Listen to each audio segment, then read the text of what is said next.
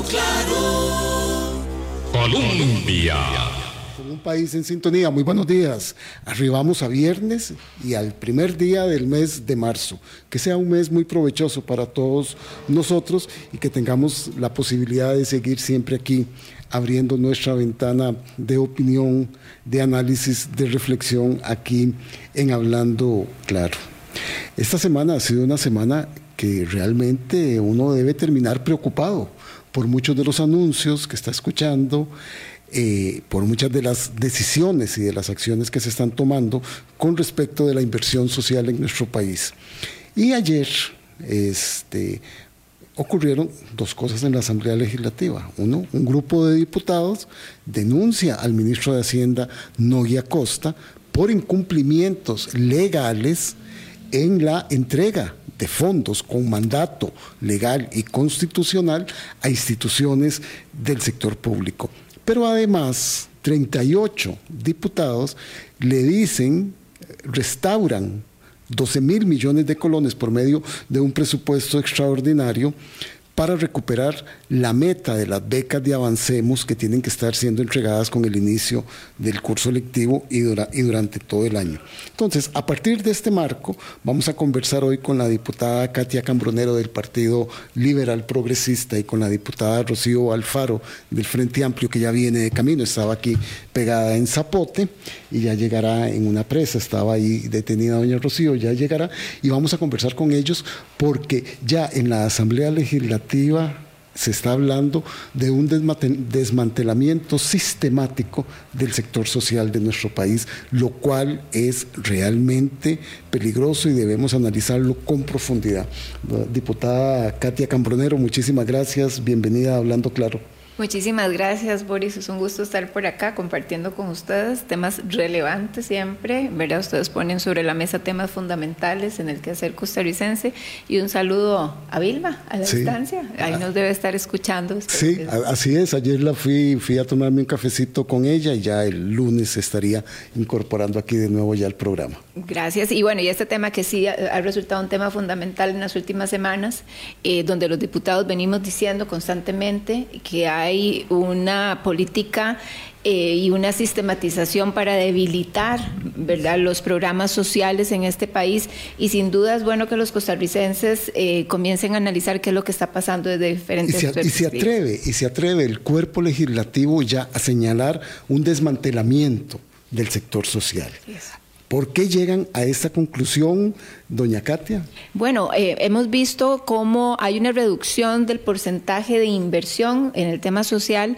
En el año 2021 estábamos hablando de cerca de un 12% del Producto Interno Bruto que se invertía en programas sociales y en este año, para el 2024, se va a invertir un 9.8% del Producto Interno Bruto Nacional.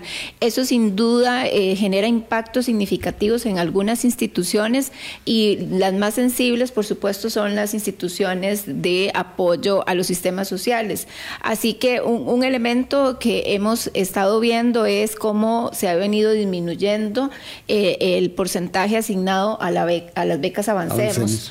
Em, en forma impresionante, ¿verdad? Por lo menos del 2022 al 2023 hubo una reducción de 100 mil becas, em, que eso ya es un número bastante fuerte. También lo vemos en el sector vivienda, donde hay una disminución significativa. Doña Katia, para que podamos ir entendiendo todos, veamos esto. Ustedes ayer restituyen 12 mil millones de colones para llegar a la meta de 274 mil becas de Avancemos e incluso adicionar 15 mil becas más. Así es, pero estamos llegando a la cifra del 2023. Exactamente, no es, no es que estamos creciendo. No, estamos tratando, digamos, con la aprobación del presupuesto que se hizo ayer en la Asamblea Legislativa, estamos tratando al menos de llegar a lo que teníamos el año pasado, en el 2023, porque también el gobierno presenta una disminución para este año. Entonces, lo que buscamos es que no tengamos una reducción mayor, sino que los compañeros de la Comisión, eh, de la Comisión de Hacendarios hicieron una labor muy importante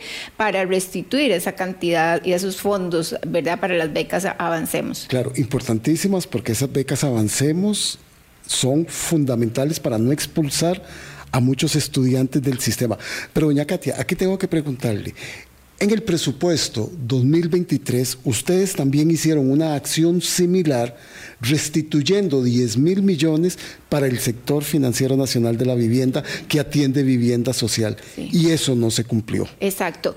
Eh, el sector vivienda viene sufriendo desde hace algunos años una disminución importante. De hecho, cuando uno hace el análisis o cuando se ve el, la participación del sector vivienda del presupuesto total, es uno de los sectores que viene en, en, números negativos, ¿verdad? Ellos, muy negativos, ahorita los vamos a recordar. Sí, eh, y eso, ¿qué significa? La posibilidad de acceso de las personas a una vivienda digna.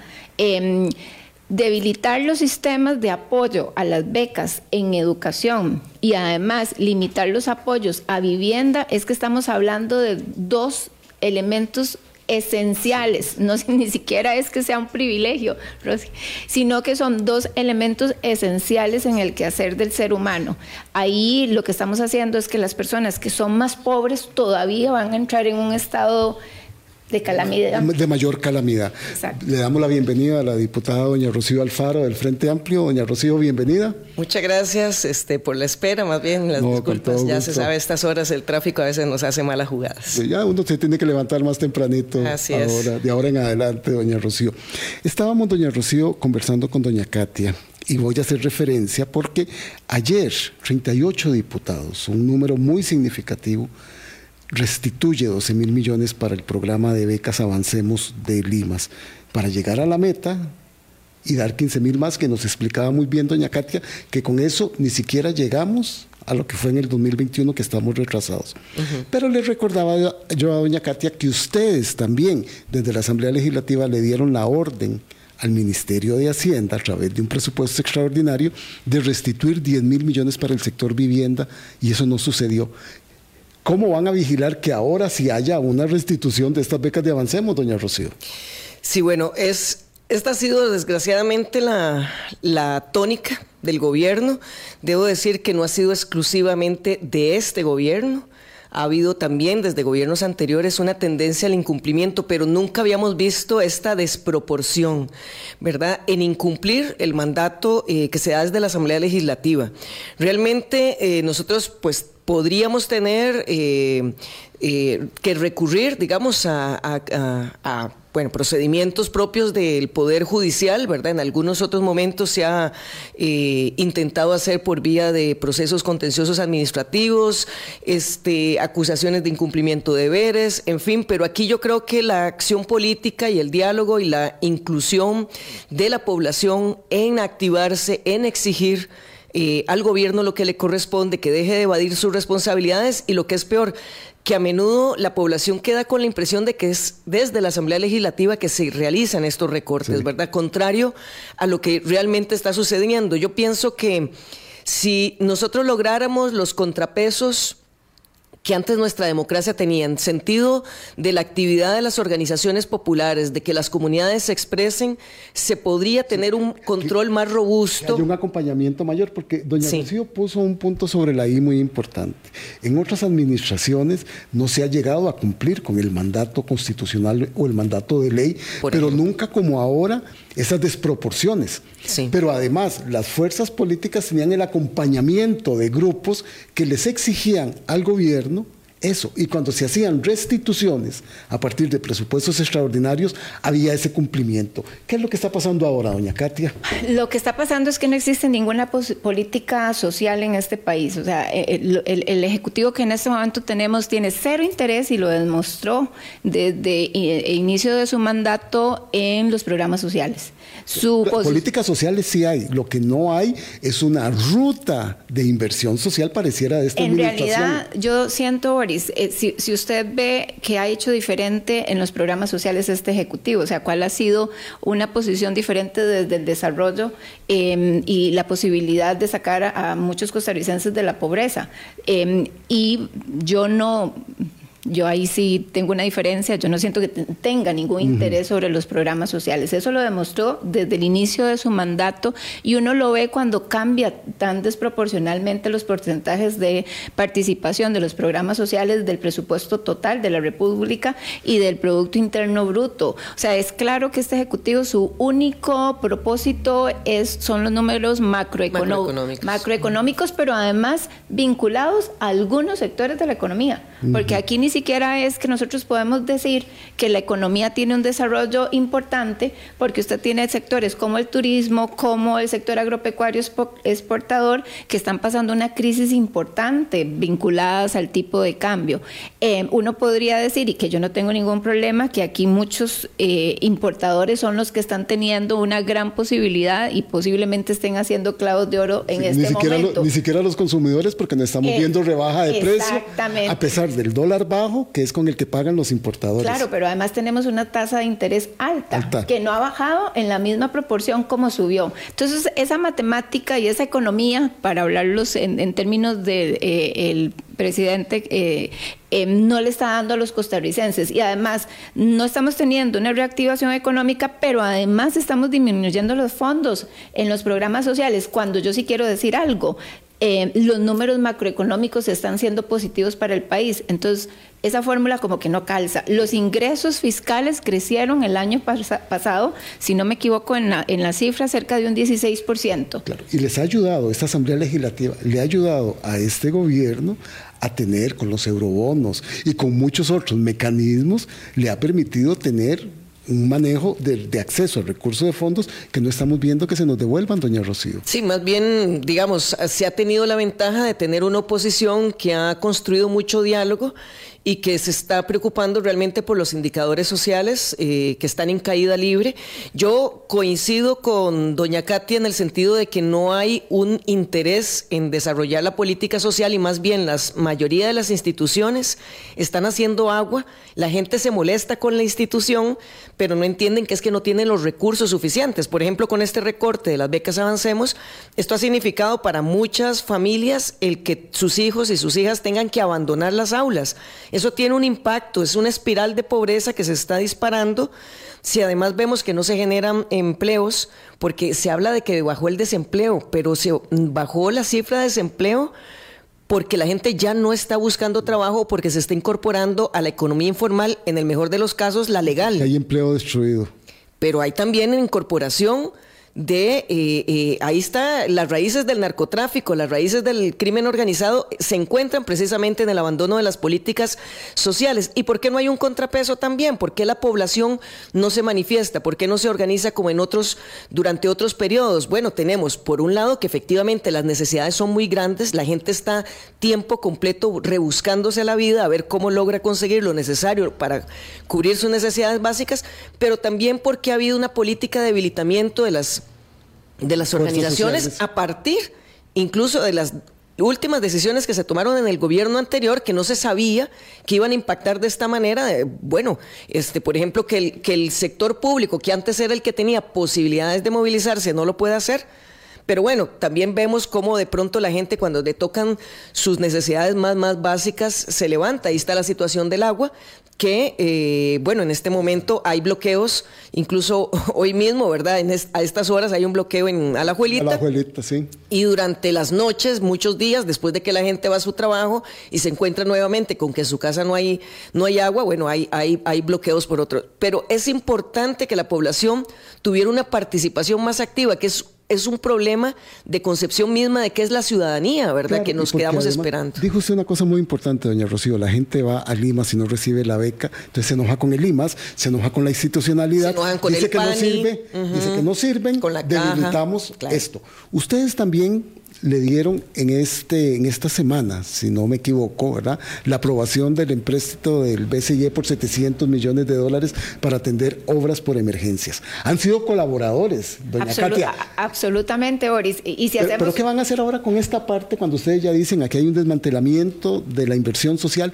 ¿Cuál va a ser el papel ahora de la Asamblea? Ya ha sido una oposición constructiva, como dice doña Rocío, pero ahora estamos en esta realidad que afecta a las familias más vulnerables del país? A, utilizar más los, eh, el espacio de control político que, que, tenemos, pero no solamente dentro de la Asamblea Legislativa, que a veces yo creo que nos escuchamos entre nosotros, sino con acciones muy concretas, por ejemplo, con la denuncia liderada por la diputada Ruiz Guevara al, al ministro de Hacienda, Novia Acosta, para que cumpla con el mandato eh, constitucional de asignar los fondos. Es que Aquí lo que ha pasado, Boris, es un manejo de la posverdad, de la mm. utilización, ¿verdad?, de, de la fantasía eh, para sus propias verdades que no son verdades absolutas. Dicho de otra forma, eh, se nos acusa a los diputados de no querer colaborar con este Ejecutivo cuando les hemos aprobado 6 mil millones de dólares en eurobonos, aprobamos el proyecto de resiliencia de cambio climático con el,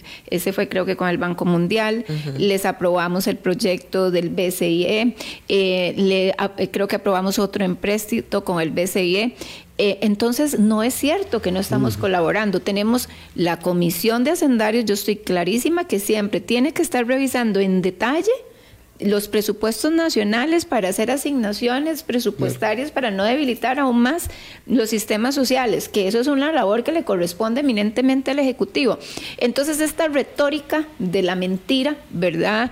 Eh, que lo que busca justamente es polarizar a nuestro país y decir los malos eh, de la escena son los diputados porque no me dan cuando lo que está pasando es que ellos no quieren retribuir lo que le corresponde a la ciudadanía. Y eso hay que decirlo, tal vez nosotros no tenemos tantos espacios públicos para decir con números y con cifras, por eso yo particularmente le hablo a los costarricenses con los números y cuando yo digo, bueno, resulta que este Ejecutivo quitó 1.600 cupos en, en los programas del Sensinay, eso es una realidad porque eso pasó.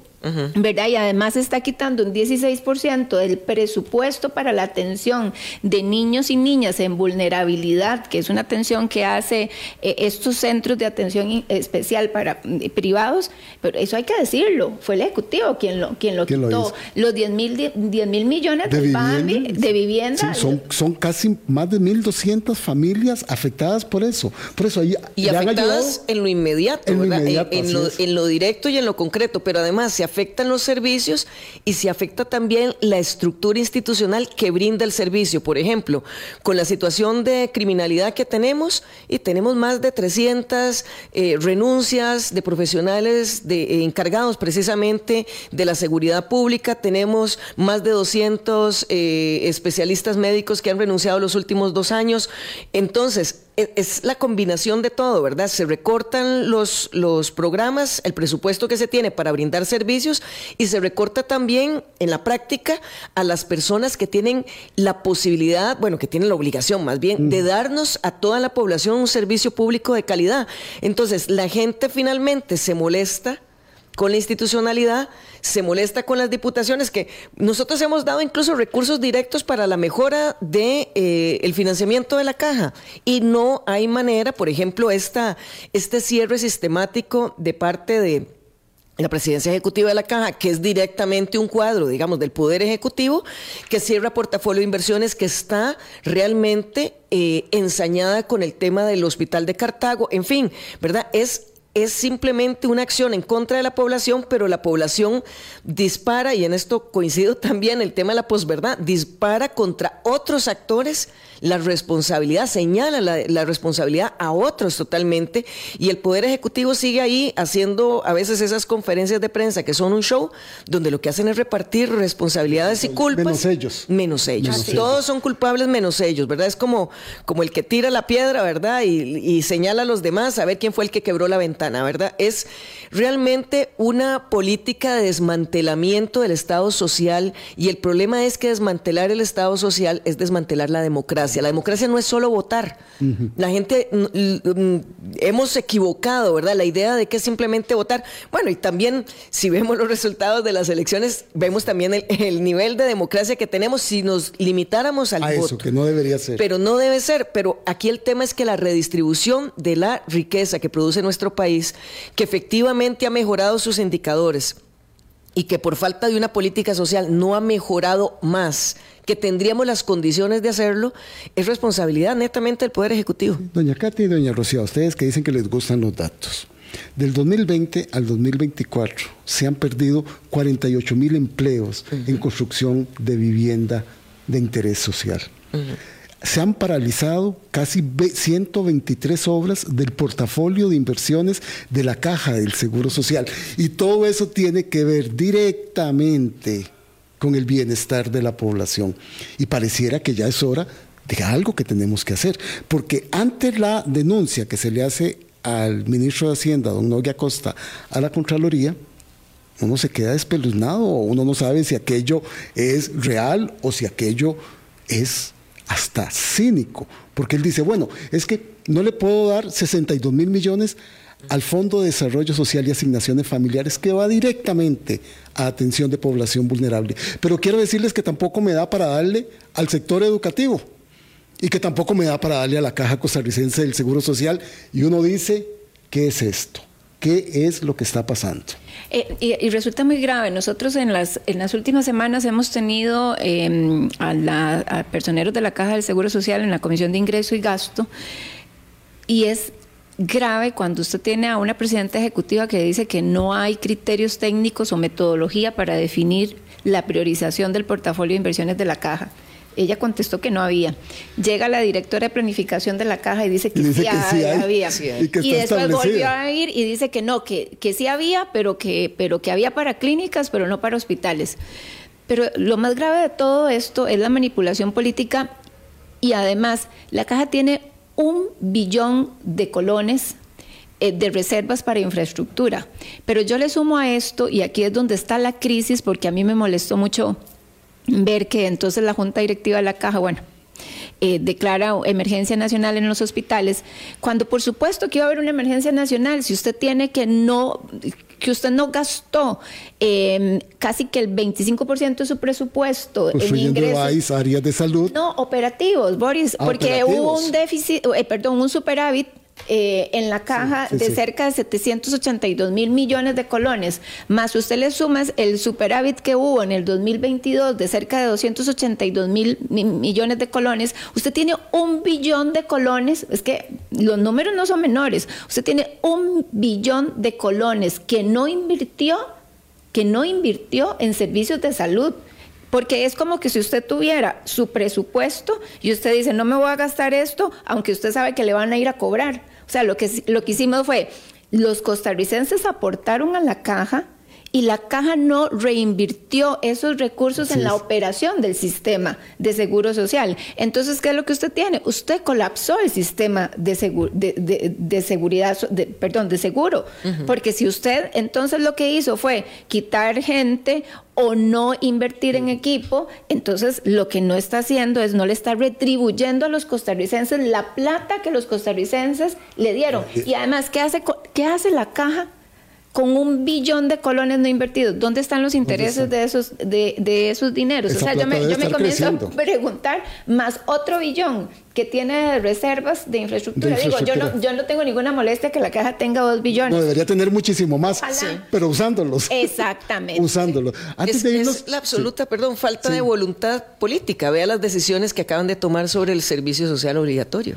O sea, ¿cómo es posible que la caja y el Ministerio de Salud dispongan que no necesitan esos 300 médicos, 300 y pico de médicos, más para integrarse a las zonas rurales, exactamente donde más hace falta. Ni qué decir el resto de especialidades de, salud que se están despreciando y que están generando además más desempleo profesional, porque parece que nos queremos convertir en un país exportador de, profesionales. Y más listas de espera, y más listas, de, espera de, los pacientes. Y más precarización en las zonas rurales, porque finalmente entonces la gente lo que hace es ir a colapsar los hospitales centrales, ir de emergencia cuando debería tener atención en el, en el primer nivel. Bueno, y la última ocurrencia de cobrarle a las personas que no van a las citas médicas. Ah, sí, ya eso, es una, eso es una muestrita nada más del interés social que tiene. Doña Katia, dejamos esa, ese tema ahí para hacer nuestra primera pausa. Son las 8 y 24 con todos ustedes, la diputada Rocío Alfaro del Frente Amplio y la diputada Katia Cambronero del Partido Liberal Progresista. Ya volvemos.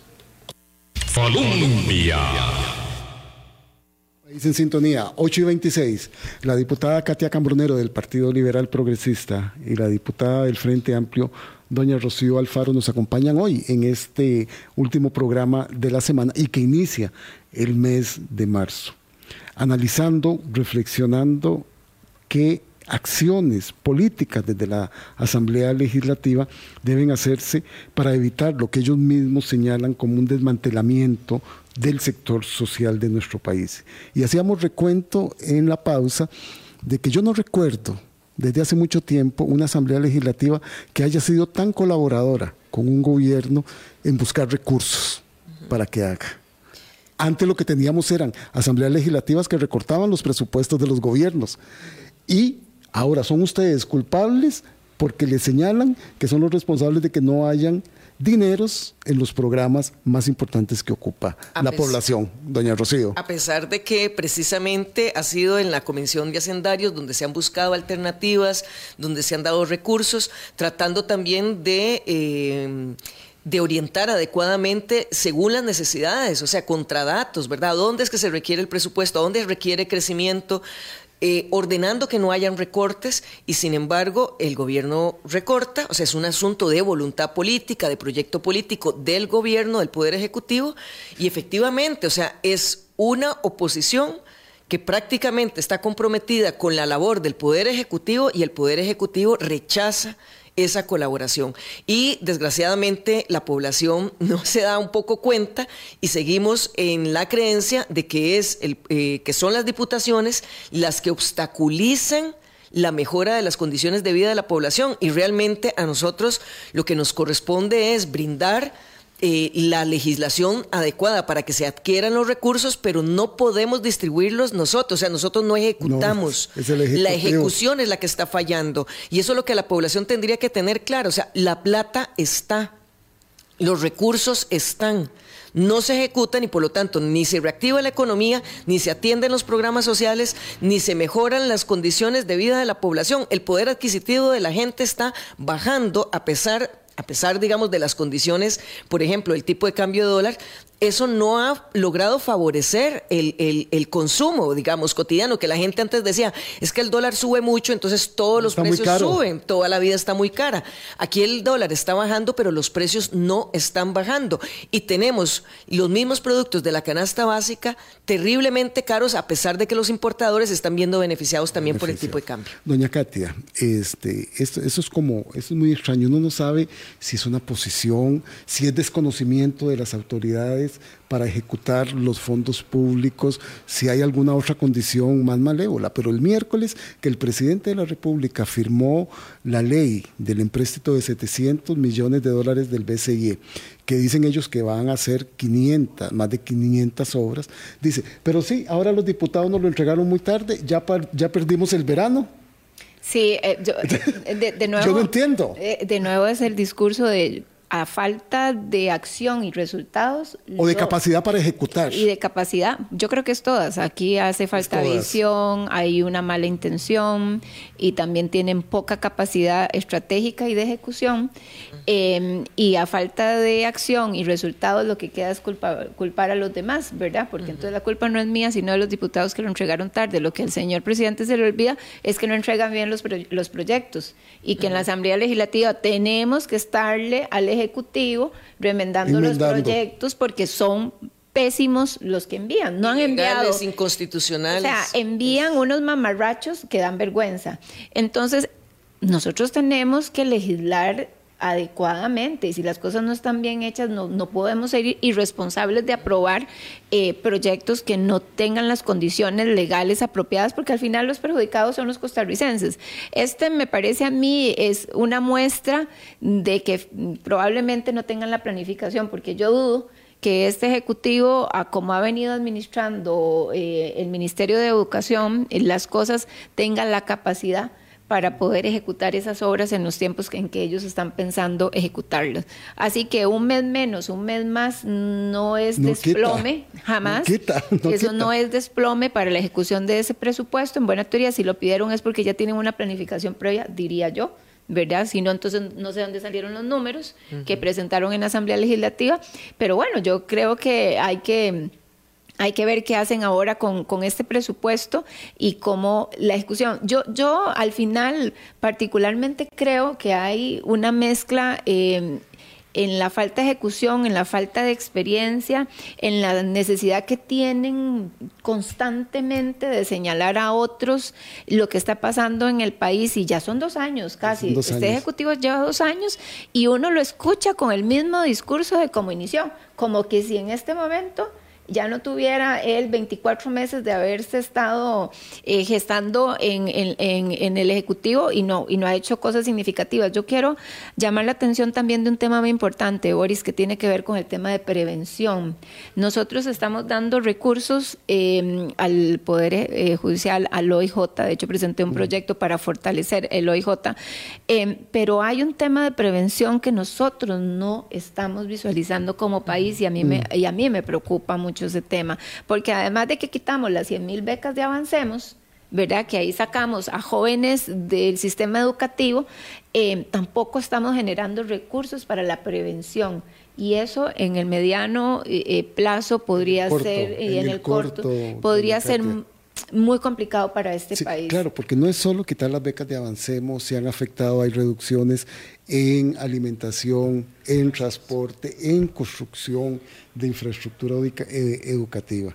21,8% es el, el porcentaje de pobreza en el país y 6,3% el de pobreza extrema según los datos del INEC. Esos son 390 mil hogares en Costa Rica. Que de seguir esta tijera tan afilada al sector social, vamos a ver aumento en eso, porque no se le está generando condiciones para la educación, condiciones para la salud. Se detienen todos los proyectos de agua y saneamiento, se detienen los proyectos de infraestructura vial, que eso también genera empleo, pero además hay otra cosa en esta lógica extraña que tiene el gobierno. Ayer el ministro de Seguridad decía que les habían reducido el presupuesto para la policía, no, lo que se hizo fue una redistribución. La redistribución. Una redistribución, no una restricción. Doña Rocío, pero qué Sí. complicado, qué Sí, complicado es- que está es- el panorama. Es realmente, por eso lo señalaba, es un asunto de voluntad política y de proyecto político. ¿Cuál es el proyecto político? Yo realmente no lo tengo tan claro o no quisiera tenerlo tan claro. De pronto a uno se le ocurren cosas, pero aquí se está apostando más bien a la absoluta desigualdad. Cuando usted da las cifras de pobreza, es que no solamente es la pobreza absoluta, sino un poco lo que estamos previendo que va a suceder con la ausencia de esa política social. O sea, lo único que va a ocurrir es que la, la brecha entre, entre la riqueza y la, y la pobreza se, van a, se va a ir ampliando. O sea, esos sectores medios que antes uno decía, ¿qué son, ¿qué son las capas medias? Siempre dijimos que Costa Rica era un país de capas medias.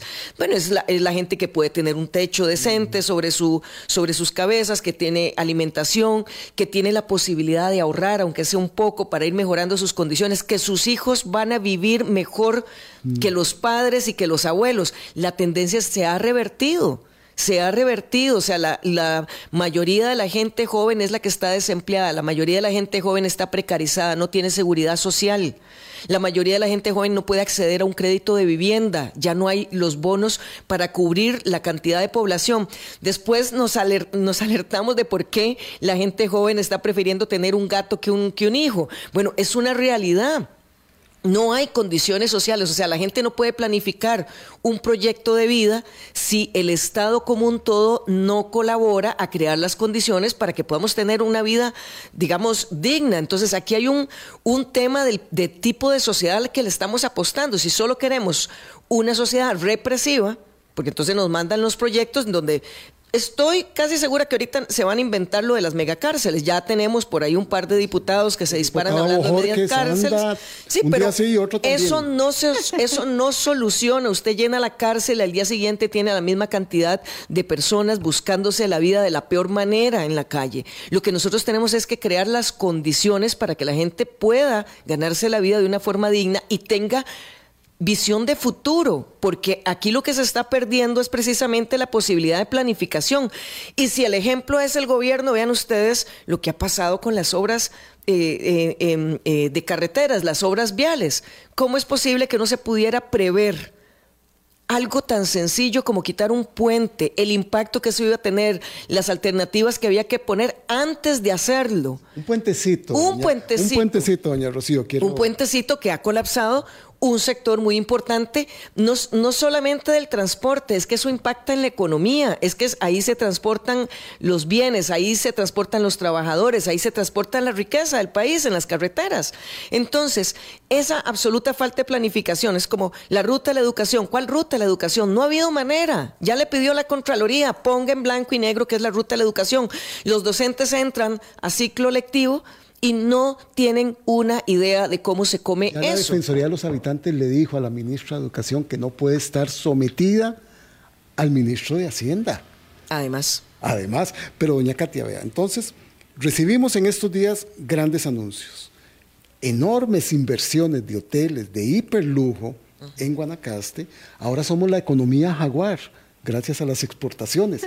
Pero no podemos, estamos entregando la menor cantidad de bonos de vivienda social en 25 años. Le debemos 947 mil millones de colones a la caja del seguro. Le debe el Estado, le debe el, gobierno. El gobierno, perdón, no, el Estado no, porque en el Estado estamos los trabajadores y los patronos que pagan. Le debe el gobierno esa cantidad y no, y están las condiciones para poder equilibrar esas dos Costa Ricas. Es que y yo quiero sumar algunos aspectos que, ahora escuchando a Rocío y escuchándolo a usted, Boris, em, eh, la fórmula no está calzando. No, y, aquí, está calzando. y aquí hay que, y quiero hablar de, aspectos importantes. Por ejemplo, esta semana veíamos que la, la, falta de acceso a agua, que es muy diferente a que no exista agua, de acceso a mm, agua, de acceso. está limitando la inversión privada en más de 579 mil millones de dólares. Okay, eso eso lo que podría significar, para este país es un potencial de empleo enorme. Y por otro lado, tenemos qué es lo que se está haciendo fuera de la GAM, o sea, qué se, qué se está haciendo en los territorios rurales de Costa Rica, donde el nivel, si nosotros vamos a desglosar el, el índice de pobreza... nos tenemos que salir de las montañitas azules. salgámonos de acá. Yo, yo, quiero que, que hablemos de lo que, de lo que está pasando fuera de la GAM, ¿verdad? Becas, menor cantidad de becas de, inversión social en general, pero además menores oportunidades de empleo, porque no existen las condiciones fuera de la GAM para la generación de empleo, pero además hay políticas económicas tomadas que lo que están, lo que están generando es mayor pobreza. Primera, cuando se habló de la ruta del arroz, se habló que el efecto iba a ser importante y significativo para el consumidor porque iba a disminuir el producto de más consumo en este país. Eso no pasó. Pero además desplazamos a pequeños productores que en este momento tienen una crisis importante que nadie les está apoyando para hacer su transformación productiva, pero que además eso va a golpear a las zonas rurales aún más, sobre todo la zona de Guanacaste. Le sumo, el tipo de cambio está golpeando al sector exportador que prioritariamente está fuera de la gama. y que genera empleo no calificado. Exactamente. Y ahí estamos hablando, estamos hablando de café y estamos hablando de, ¿verdad? de tubérculos, eh, frutas. Y, Eso va a significar un golpe mayor para las zonas rurales costarricenses. Piña, piña. Ya empresas piñeras dijeron que no pueden. Turismo. ¿Dónde está ubicado principal y prioritariamente el turismo? Con todos sus estilos y esquemas eh, de negocios fuera de la GAM.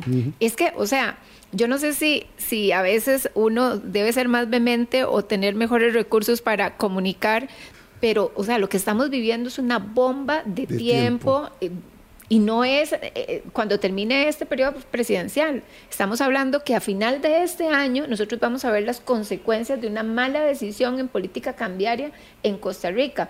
Pero además le sumo que las tasas de interés están altísimas, pero además le sumo que sectores tan importantes como el de la construcción y sobre todo de vivienda, que tiene uno de los mayores encadenamientos, eh, eh, digamos, en, un modelo eh, de económico, le reducimos los fondos en, forma significativa. Entonces, y además estamos deteniendo inversiones en infraestructura de seguridad, de seguro. O sea, la fórmula es una fórmula caótica. Aquí no hay ninguna, ningún pensamiento de desarrollo de ningún tipo, nada más de tener claro que, en el, que tengo dinero en las arcas del, gobierno. En el diálogo que tienen ustedes, doña Rocío, con, los, con las diputadas y diputados de gobierno, ¿qué, qué les dicen ante esto? Pues bueno, ahí tendríamos que hacer una diferenciación en algunos temas eh, que podríamos decir no son los centrales que son importantes, pero que no son los, los fundamentales de la planificación económica, de la planificación este, de las políticas públicas, pues podríamos tener algunas pequeñas coincidencias. Insisten insisten en que somos nosotros mismos los que no dejamos gobernar. Hay una absoluta desconexión, me parece a mí, con la realidad, eh, por ejemplo, de parte de la jefatura de la, de la fracción de, de, gobierno, que ya no sabemos de qué partido es, ¿verdad? Simplemente de gobierno. Ahí se le dice de gobierno. De gobierno, este, y, y realmente aquí lo que enfrentamos es que ni siquiera tampoco la fracción de gobierno planifica tampoco es, es, es, accesible a la negociación, tampoco es accesible a sentarse en mesas de trabajo. Voy a, voy a plantear, por ejemplo, la, Comisión de Reforma del Estado ni para atrás ni para adelante. Presentan proyectos pésimamente hechos y después se asustan de que entran eh, 300 mociones para un proyecto de ley que está pésimamente elaborado.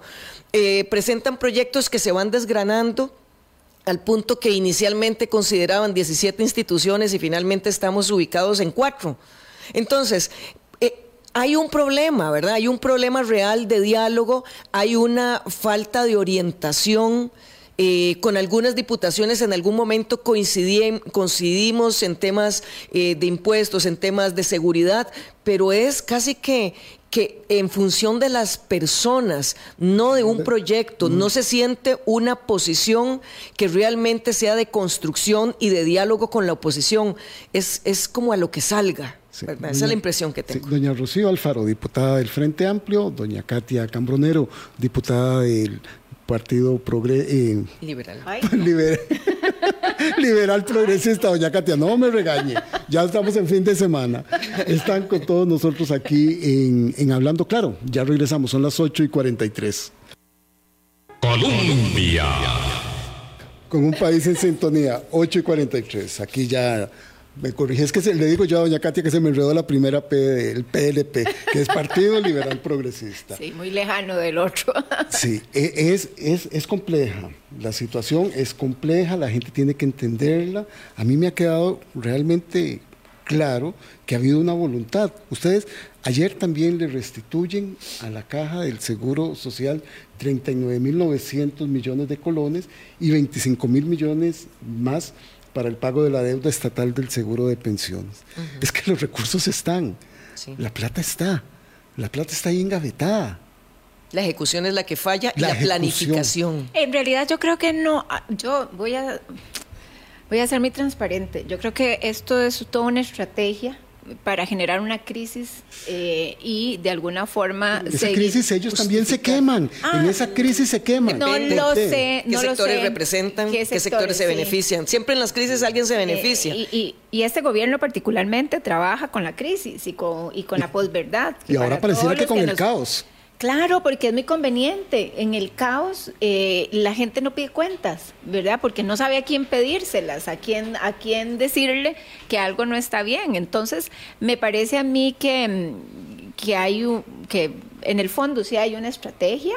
Eh, pero no es necesariamente una estrategia para apoyar el desarrollo de este país, y lo digo abiertamente. Pero sería eh, una estrategia malévola, porque le estamos haciendo daño a la democracia, a nuestras familias, al bienestar, a la calidad de vida, doña Katia y doña Rocío. Claro, pero lo que pasa es que un presidente donde ha atacado abiertamente a todos los poderes de la República, sin ninguno en excepción, es, es clarísimo su, su, su, posición política. O sea, yo, yo no creo ahí y, que haya más... Y lo hemos visto, a ver, iniciando el gobierno, podríamos decir, es impericia, Uh -huh. Iniciando el gobierno podríamos decir están es que acomodando. aquí no hay un proyecto, no, no tenían ni siquiera un partido propiamente dicho, en el sentido de que tuvieron que recurrir a cuadros que se desgranaban, ¿verdad? Transfugas de otros, de otros gobiernos, de otros partidos políticos, empezaron a llenar, a armar un cuadro lleno de personas eh, con una gran cantidad, digamos, de, de, de visiones distintas, muy caótico,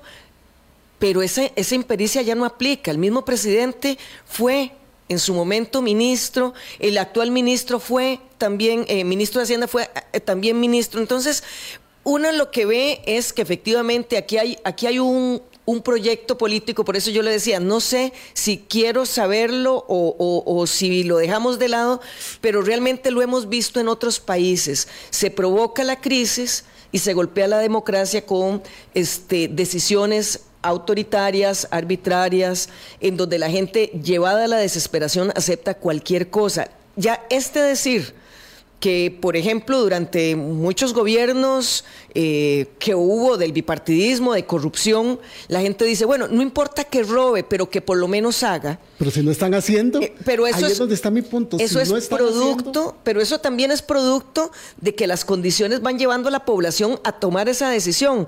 El, el, menos malo, ¿verdad? La decisión del menos malo. Ahora estamos ante la decisión de entre comer o no comer, la decisión de en que me maten o no me maten, y entonces cuando lleva la, la población llega a un límite, cuando un país llega llega un límite en donde se, les, se le quita todo lo que la Constitución le garantiza, porque finalmente cuando hablamos de ambiente, el derecho al trabajo, el derecho a un techo, los derechos humanos en general, el derecho a poder desarrollarse, el, derecho de la población de poder tener iniciativa económica, todos estos derechos se están perdiendo y nos llevan a una situación límite. Y esa situación límite le abre la puerta a la pérdida de la democracia, a un proyecto que beneficia efectivamente. Usted podría decir, bueno, pero ¿quién se beneficia con eso? pequeños grupos de poder, pero muy poderosos, sí. se benefician con eso. Y lo hemos visto en otros países y creo que eh, si no si no hay una reacción ciudadana, porque esto no es solamente los partidos que estamos ahí representados en la Asamblea Legislativa, si no hay una reacción ciudadana ante este sistemático ataque a sus derechos, lo que va a suceder es lo que ha pasado en otros países precisamente, es la pérdida de la democracia y eh, eh, la precarización de la vida a, a esas situaciones límite. Qué duro lo que acaba de decir doña Rocío, doña Katia, elegir entre comer o no comer, o que lo maten o no lo maten.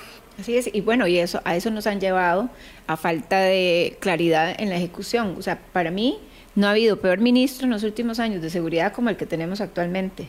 Eh, no hay una política de seguridad clara a pesar de que la suban en la página y se enojen porque la gente no acceda a conocerla. Y ambos, tanto el ministro como el presidente, siguen insistiendo que el problema de la seguridad no se resuelve porque en la Asamblea Legislativa no le dan las leyes, como que si la policía fuera con un papel a detener el crimen organizado. Pero además se le olvida al señor presidente que todos los proyectos que se han aprobado en, en la Asamblea Legislativa, que creo que suman más de 10 proyectos en materia de seguridad, cuidado si no más, todos han venido de los diputados de la República, porque los que presentó él todos eran inconstitucionales y no resolvían el problema de fondo. Aquí hay problemas de fondo. Uno, necesitamos recursos para la policía. Eso es una realidad.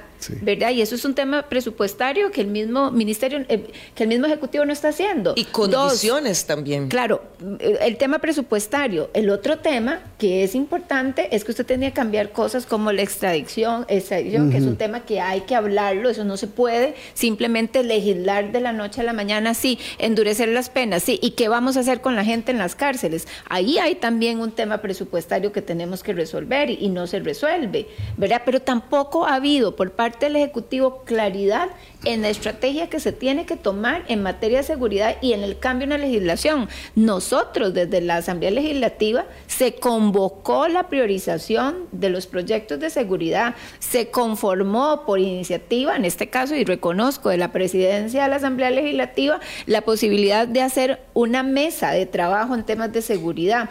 Pero además nosotros en la agenda legislativa estamos dedicando un día a la semana a ver proyectos en materia de seguridad más el orden normal en el plenario legislativo y si están ahí. Entonces, a ver, no es cierto que los diputados no estamos haciendo la tarea. Lo que sí es cierto es que no hay claridad por parte del Ejecutivo de cuáles son sus requerimientos reales. Y van y vienen en temas de seguridad, pero, o sea, si yo le pregunto a los costarricenses cuál es la estrategia del Ministerio de Seguridad real, a mí no me van a decir que es que vamos a tener más policías en la calle. ¿Cómo? Los escáneres, dice el presidente reiteradamente, que es lo que va a solucionar. Y, que quisiera yo ver en los escáneres si, si ha aumentado la cantidad de comisos, ¿verdad? Eh, y no más bien disminuido como lo que pasó, cosa muy extraña. Sí, que, que, además eh, se golpean algunos de los elementos fundamentales de una estrategia nacional de seguridad. El, el, la la reducción de la policía de fronteras, el, el, quitar la seguridad portuaria, o sea, es una seguridad especializada y lo que hacen es despedirlos y meter una seguridad privada que le responde a una empresa que, francamente, ya yo tendría serias sospechas de su papel dentro del proceso de convertirnos en un exportador de drogas. Entonces, ha habido de que eh, se hace las, la legislación adecuada para brindarle más recursos a la seguridad y se hace una redistribución que termina logrando que no llegue el dinero donde es necesario. Se ha hablado de la necesidad no solo de abrir más, más este, plazas, se habla de las condiciones de esas plazas. ¿Cómo es posible que los profesionales de investigación, de forense, de están en una situación extrema de colapso, de, colapso, emocional, personal y es el mismo patrón que encontramos en toda la institución, en todas las instituciones públicas, porque además está relacionado. Nosotros no podemos pensar en una estrategia de seguridad sin el resto de instituciones que brindan bienestar social, porque la seguridad está asociada está asociada no, al bienestar, así como no podemos pensar que vamos a frenar el narcotráfico metiendo a los narcotraficantes todos a la cárcel. Esa es solo una parte. Lo principal es que el narcotraficante no tenga una contraparte en las comunidades, que el narcotraficante tenga cerradas las puertas. ¿Por qué? Porque esos hijos, en lugar de aspirar a ser sicarios, aspiran a ser eh, eh trabajadores, técnicos. Eh, técnicos, a tener una vida decente, a tener... Entonces, la gente, si siente que no tiene futuro, se entrega al narcotráfico. Eso le ha pasado a todas las sociedades que han sido tomadas por el eh, Además, es un tema de oportunidades, ¿verdad? Es muy fácil... Es, estamos a menos de 100 kilómetros de Punta Arenas, vámonos a Punta Arenas y nos damos cuenta que los muchachos no tienen oportunidades de empleo y además usted les quita las becas, entonces tampoco van a tener posibilidades de estudio. Es exactamente lo que necesitan los grupos este, de delincuentes para tener una estructura mayor. Eh, por eso yo hablo también del tema de la prevención y qué estamos haciendo en esa materia. A mí particularmente en el tema de seguridad pasa por un tema de recursos, pasa por un tema de tecnología.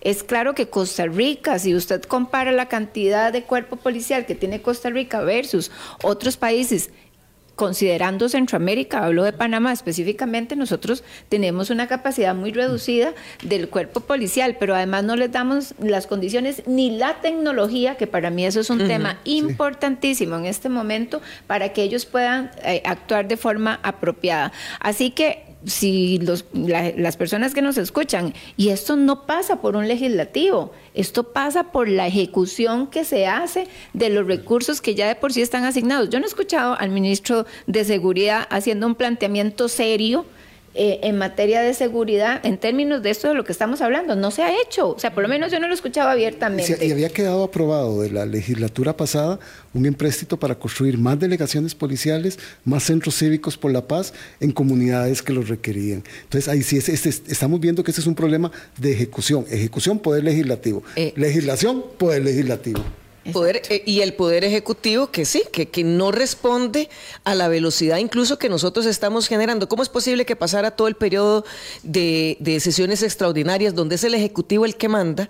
sin, por ejemplo, realmente convocar una cantidad de proyectos que hay, por ejemplo, para vigilar esos capitales emergentes que todos sabemos provienen del narcotráfico. Entonces, no se le dan las herramientas a la seguridad y entonces sigue siendo atractivo. O sea, si aquí la gente lo ve, de pronto alguien de la nada tiene unas grandes casas, tiene unas grandes acciones, tiene carros van, carros vienen, ¿cuál es el ejemplo que se le está dando a una población que se está empobreciendo? Entonces, de, usted quiere seguir buscando trabajo, siga empobreciéndose. Usted quiere aliarse al narcotráfico, vea cuánta plata deja. Y entonces tenemos que un Estado que no está reaccionando a la altura y a la velocidad en la que se está entronizando el narcotráfico. Y nosotros tenemos propuestas en la Asamblea Legislativa de diverso signo y de diverso grado pero no se quieren poner sobre la mesa, no se quieren acelerar y a veces se opta por lo más visible, ¿no? La parte represiva, que es la que la gente más o menos entiende, ¿verdad? En común, pero no se le dicen de las opciones para golpear la raíz del El problema. problema, hay mucho que hacer, hay mucho que hacer, pero por ahora irnos al fin de semana a recargar baterías,